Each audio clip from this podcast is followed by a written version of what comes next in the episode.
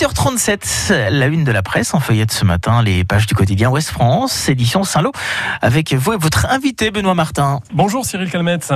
Bonjour Benoît. Adjoint responsable de la rédaction de Ouest France à Saint-Lô. Dans vos pages aujourd'hui, Cyril, on parle de chevaux, notamment de d'équithérapie sur le territoire.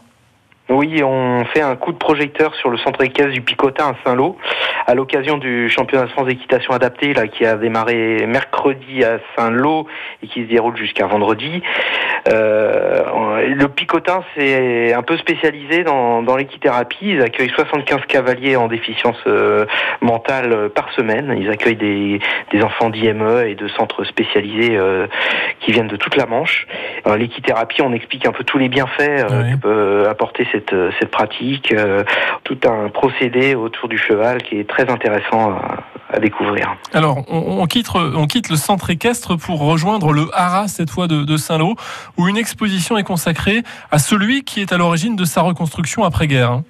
Oui, c'est ça. Paul de euh, qui a été directeur euh, du Haras en 1944 et jusqu'en 1953. Et donc il a fait des pieds et des mains euh, pour euh, reconstruire euh, ce, magnifique domaine. Et il a été précurseur notamment pour le cheval de sport. Il est notamment à l'origine de développement de la race du sel français, bien connu aujourd'hui dans, dans les concours équestres. Il s'est dit c'est comme ça qu'on peut sauver l'élevage normand. C'est ce qu'il a parfaitement réussi. On raconte son histoire et toute une exposition lui est consacrée au Haras actuellement. Cyril Calmetz dans Ouest France également. Vous revenez sur euh, la soirée de mardi à Sainte-Mère-Église. Étiez avec France Bleu Cotentin, partenaire de, cet événement, une soirée de la mémoire autour des, cimetières provisoires de, la Libération.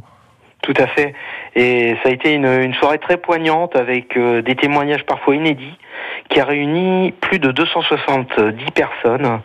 Marc Lefebvre me disait euh, à l'issue de cette soirée que lui, qui a été maire de nombreuses années et plusieurs de, de, ouais. de, la commune, a, dé, a, a découvert des, des, des témoignages qu'il n'avait jamais entendus. Et voilà, on, on, va revenir dans nos colonnes, on revient sur ces, euh, sur ces propos. Euh, voilà.